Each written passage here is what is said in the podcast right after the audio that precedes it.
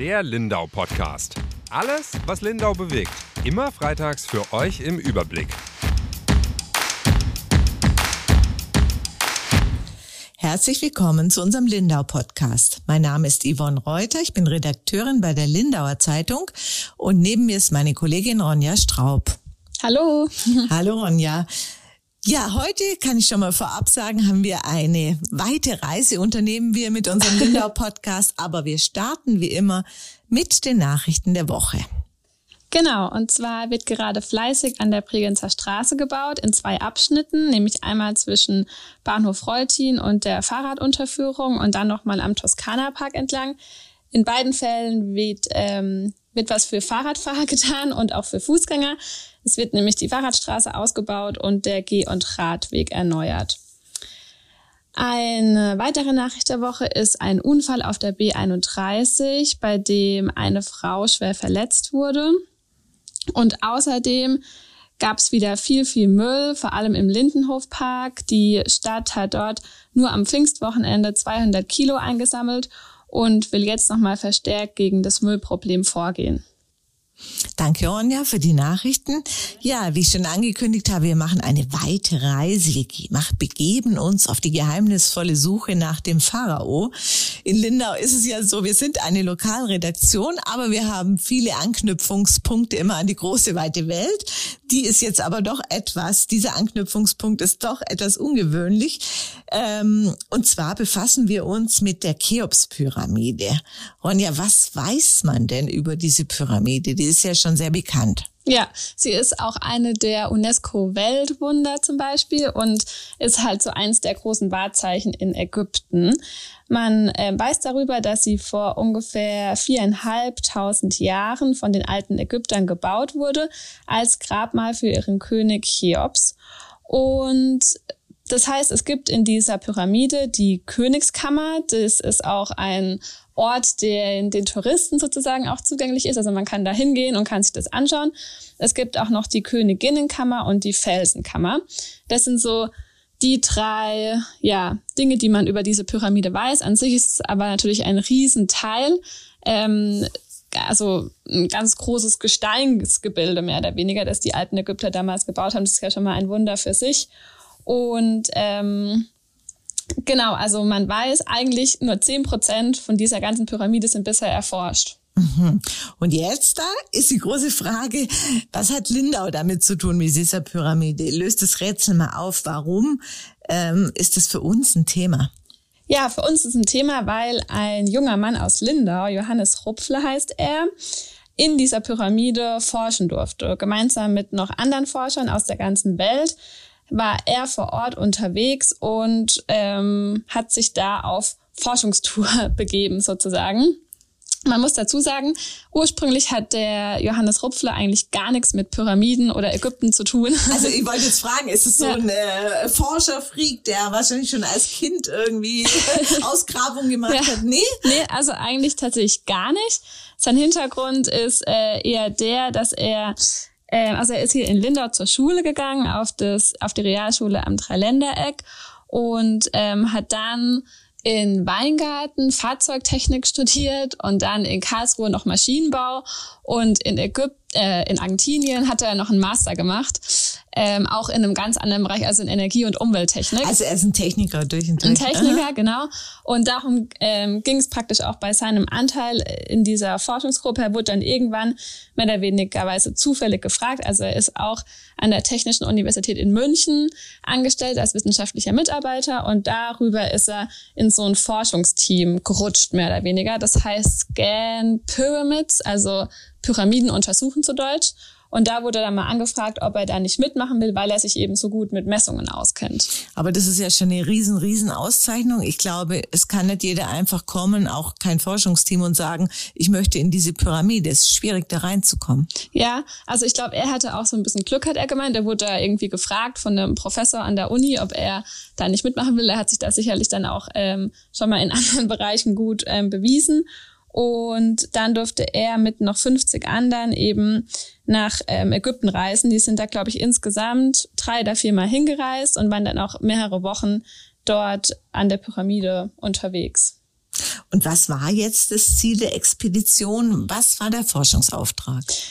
Also so einen ganz, ganz konkreten Forschungsauftrag ähm, gibt's gab es tatsächlich nicht, aber es geht eigentlich immer um die große Frage, was befindet sich noch in dieser Pyramide von Cheops?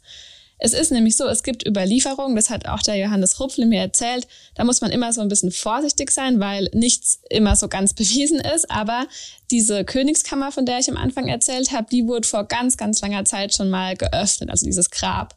Und es gibt eben Überlieferungen, dass die, ähm, dieses Grab damals leer war, dass der mhm. Pharao also gar nicht da war. Mhm. Und das ist so ein bisschen lückenhaft, aber es gibt dann wohl nochmal ähm, Vermutungen von einer späteren Öffnung, wo der Sarg wohl auch wieder leer war. Das heißt, der Verdacht ist da, der muss noch irgendwo sein. Genau. Vielleicht in der Pyramide. Richtig. Also wenn er nicht jetzt ah. in seinem Sarg war, dann ist er vielleicht in einer in einem anderen Teil der Pyramide und man geht eh schon seit längerem davon aus, dass es in der Pyramide eben noch mehr Gänge, Hohlräume, Korridore oder irgendwas gibt. Mhm, okay. Genau, und so ein bisschen ging es jetzt eben darum, herauszufinden, ähm, ja, ob es die ja. gibt oder nicht. Jetzt sind die da hingereist. Jetzt äh, stellt man sich ja als Laie vor, es dürfen eh kaum welche in diese Pyramide rein. Sie hatten das Glück. Wie geht man jetzt da vor? Weil es sind Wände da. Man darf ja in da nichts kaputt machen. Man darf garantiert keine Wände einreißen oder Löcher bohren. Ja. Wie sieht man denn dann, was da noch alles drin sein soll? Ja, genau. Also sie mussten natürlich sehr, sehr vorsichtig vorgehen, weil man unter keinen Umständen möchte, dass da was kaputt geht. Allein diese Genehmigung zu bekommen, war schon so ein ganz langer Prozess. Und dann ähm, war eben genau dieser Teil, den auch der Johannes Rupfle ja gut konnte, nämlich diese Messungen so wichtig, dass man die eben möglichst macht, ohne diese Wände zu berühren oder zu beschädigen. Und man ist da mit ähm, ja, Radarmessgeräten und Ultraschallmessgeräten vorgegangen, also wie man es aus der Medizin eigentlich auch kennt. Man kann sich, glaube ich, die Pyramide ein bisschen auch wie einen menschlichen Körper vorstellen, in dem, dem man ja auch nicht einfach aufschneiden möchte, sondern anders irgendwie reinschauen. Und, Aber ähm, eine Öffnung muss es geben, oder? Ja, genau. Irgendwie rein, irgendwo muss man dann Irgendwo muss man am Ende rein, aber bevor sie eben das gewagt haben, haben sie eben versucht, von außen alles abzuchecken. Mhm. Oder eben auch von, schon in der Pyramide von Gängen, die sie eben wussten. Ähm, aber sie wollten halt nirgends reinbohren oder so.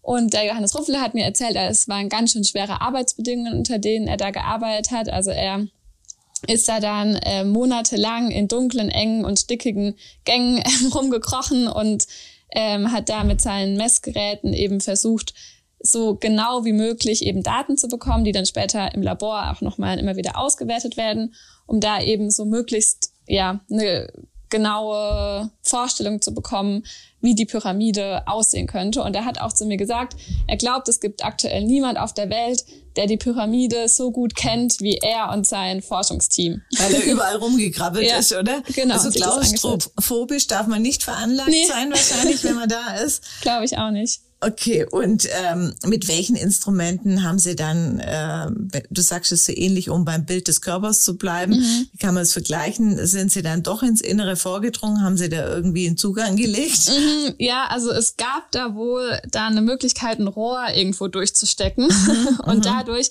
dann so eine Endoskopkamera, also ein bisschen wie bei einer Magenspiegelung, mhm. kann man sich's vorstellen, ähm, reingeschoben. Und das war, also das haben sie immer wirklich erst an dem Tag gemacht, an dem ja sie dann sicher waren, dass es auch ähm, so ist, wie sie vermuten. Ihre Vermutung war nämlich, es gibt da einen Hohlraum in der Pyramide, den man bisher halt noch nicht kannte. Und letztes Jahr im Februar haben sie es dann eben gewagt und haben eben durch dieses Loch ähm, eine Kamera gesteckt mit so einem beweglichen Kopf hatte die wohl auch, ähm, so eine Endoskopkamera und dann haben, hat diese Kamera tatsächlich das angezeigt, was sie halt vermutet haben. Also da war dann mhm. wirklich so ein Korridor, der neun Meter lang ist und ich glaube zwei Meter breit. Mhm. Ähm, und der wohl auch, also was heißt wohl, die Kamera hat es das gezeigt, dass der komplett leer ist. Also da war nichts drin, da waren auch keine Fußspuren oder so. Ähm, was dann darauf hinweist, dass da auch niemand drin war in den letzten viereinhalbtausend Jahren. Also das hat er mir so erzählt. Okay. Also das haben sie ja praktisch daraus ähm, gedeutet, dass da äh, niemand Wahnsinn, war. oder? Aber mhm. es, es, muss ja ein äh, brutales Gefühl sein, ja. wenn man dann endlich so weit ist und dann vielleicht der Erste ist und, und denkt sich, oh, ja. ja. Also enttäuscht waren sie nicht, dass sie nicht gleich auf den Pharao gestoßen sind, sondern diese, diese, dieser Gang war an sich schon ein genau. Riesenerfolg, oder? Also ich glaube, hätten sie da jetzt den Pharao gefunden, dann wären sie wahrscheinlich komplett aus dem Häuschen gewesen. Aber allein, dass es eben so gekommen ist, wie sie dachten, weil diese Daten auszuwerten, ähm, ist wohl auch nicht so einfach, weil das Gestein der Pyramide, das ist wohl Kalkgestein und das ist sehr äh, dicht, so dass es schwer ist, da gute Daten zu bekommen. Und deswegen waren sie sich eh nicht ganz sicher, ob das überhaupt stimmt, was sie da jetzt vermutet haben. Ähm, aber das allein war schon ein großer mhm. Erfolg. Und mhm. ich habe dann auch gefragt, ja, wie war der Moment, als ihr das gesehen habt? Und er hat das dann schon so erzählt, ja, das war schon ein schöner Moment, aber er war jetzt nicht so, er ist jetzt nicht so komplett äh, darüber, ähm, ja, äh, in, in Freude verfallen. Ich glaube, weil es halt auch so viele, viele Jahre waren, ähm, war das dann also sie sind ja nicht von heute auf morgen auf diese Kammer gestoßen ja, ja, ja. sozusagen, sondern das war halt eine lange Vorbereitung. Ja, aber jetzt gibt natürlich diese Kammer Raum für weitere Spekulationen, weil genau. die Kammer führt ins Nichts, vermeintlich ins Nichts. Aber wir gehen mal davon aus, es war mühsam, diese Kammer anzulegen, ja. Ähm, und warum macht man das als Ägypter, genau. Ägypter einfach so just for fun wohl nicht. Nee, das ist die große, große Frage, weil es jetzt auch nicht ein kleines, enges Gängchen ist, sondern die Kammer ist schon, also dieser Korridor ist schon relativ groß. Man kann sich übrigens auch, wer jetzt Lust bekommen hat, Bilder und Videos davon anschauen.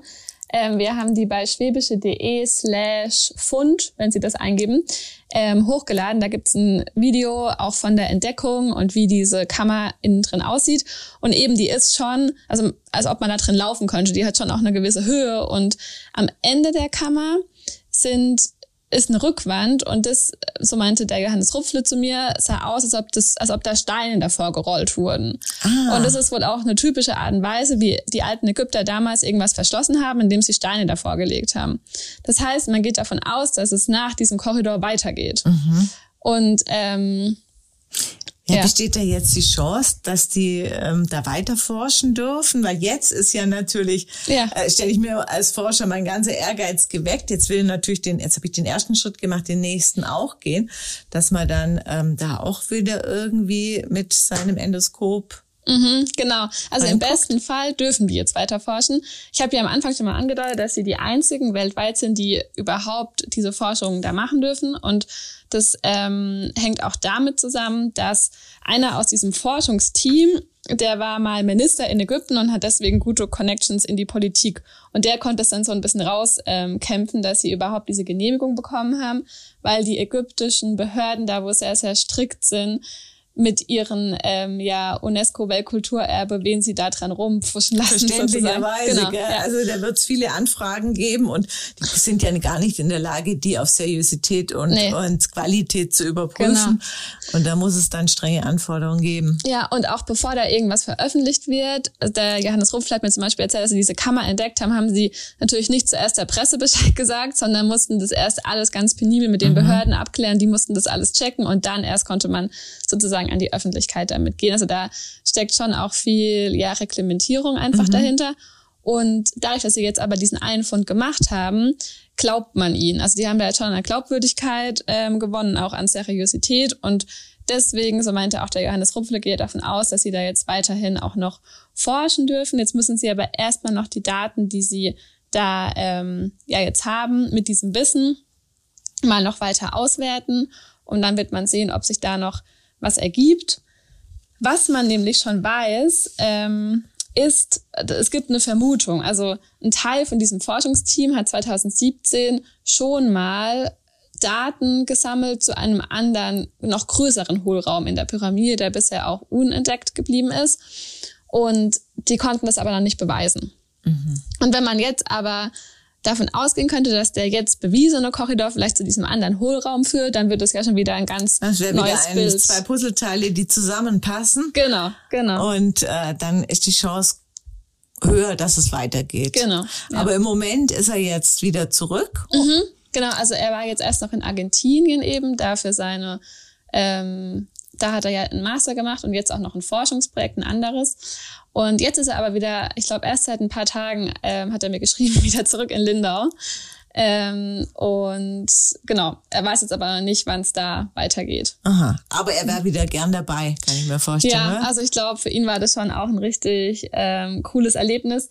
Und er meinte auch, man bekommt natürlich zum einen so von der Öffentlichkeit irgendwie Ruhm und plötzlich ist es irgendwie da ganz wichtig, was man gemacht hat, aber halt auch so von fachlicher Seite hat er da ganz viel dazugelernt und eben aus dieser ganzen Archäologie ähm, Bereich war das für ihn ja auch ein neues Feld und ähm, ja, hat er schon gemeint, dass ihm das viel Spaß auch gemacht hat, glaube ich. Mhm. Ja, dann, also wir werden jetzt ganz genau nach Ägypten gucken Ja. und die Pyramide im Auge behalten, weil es kann nämlich schief sein, dass es jetzt neue Erkenntnisse bald gibt, oder? Ich bin mal gespannt, ja. Also ich werde ihn auf jeden Fall ähm, in ein paar oder man muss ja immer ein bisschen warten mit sowas, aber ich werde ihn auf jeden Fall nochmal fragen und er habe ihm auch gesagt, wenn sich was ergibt, kann er sich gerne melden. Ja, ja. Dann ähm, genau sind wir mal gespannt, ob der Pharao gefunden wird. Genau, aber bis dahin muss er sich wieder mit trögeren Dingen beschäftigen, nehme ich an, oder? Ja, er ist gerade an so einem äh, an so einer Forschung oder an einem Projekt zu Windkraftanlagen dran. Okay. Also auch wichtig, aber Auch wichtig, aber anderes Feld. Nicht so also von, mysteriös. wirklich von der äh, Antike, oder Antike kann man nicht sagen, Mhm. von, von weiß Gott, von den alten Ägyptern. alten Ägyptern bis zur Moderne, bis zu den Ja, Windkraft. ist er breit Ja, aufgestellt. super. Spannendes Berufsfeld. ja. Genau. Genau. Ähm, und dann sind wir auch schon am Ende unseres ähm, Ägypten-Themas und haben wie jede Woche noch eine gute Nachricht zum Abschluss. Ja, es ist ein verlängertes Wochenende, es ist sowieso schon mal toll, aber es ist auch allerhand geboten.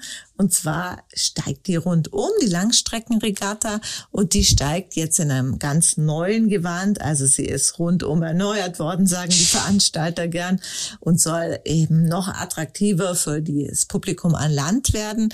Allein schon deshalb, ähm, dass der Start früher ist. Es wird in drei Gruppen gestartet und die erste Gruppe startet schon um 16 Uhr, was den Vorteil hat, dass vielleicht noch der ein oder andere, der gern feiert, den Sieger im Hafen begrüßen kann. Und das ist natürlich auch toll. Ja, es ist ja auch lang hell, also Ja.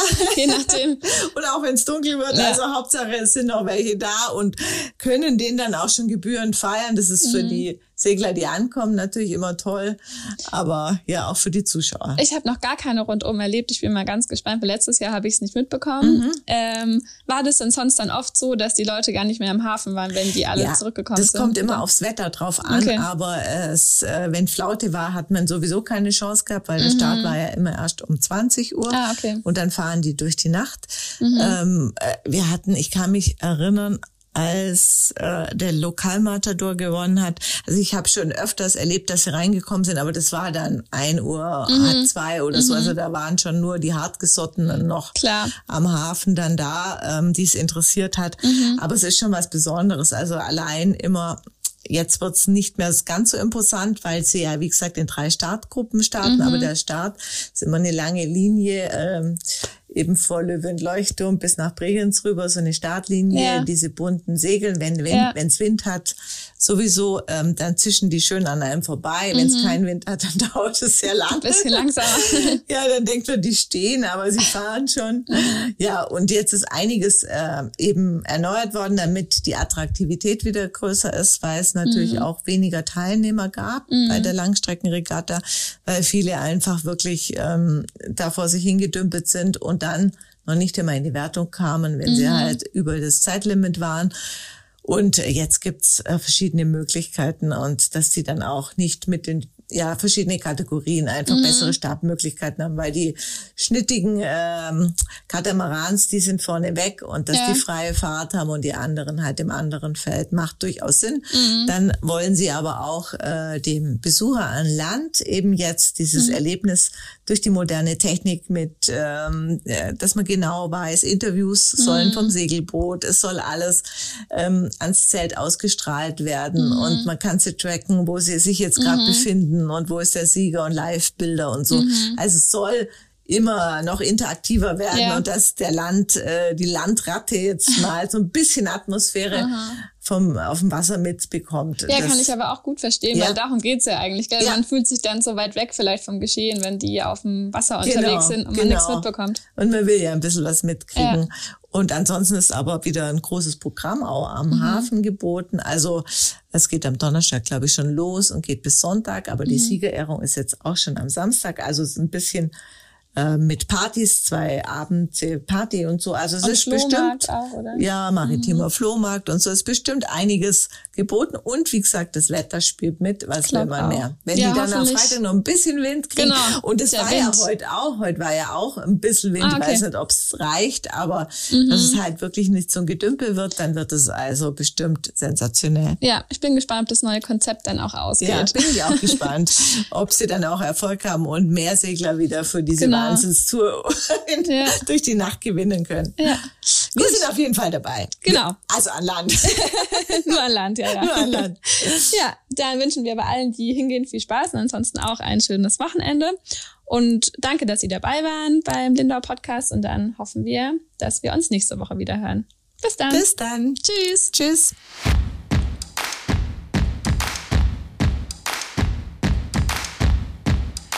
Der Lindau Podcast. Alles, was Lindau bewegt. Immer freitags für euch im Überblick.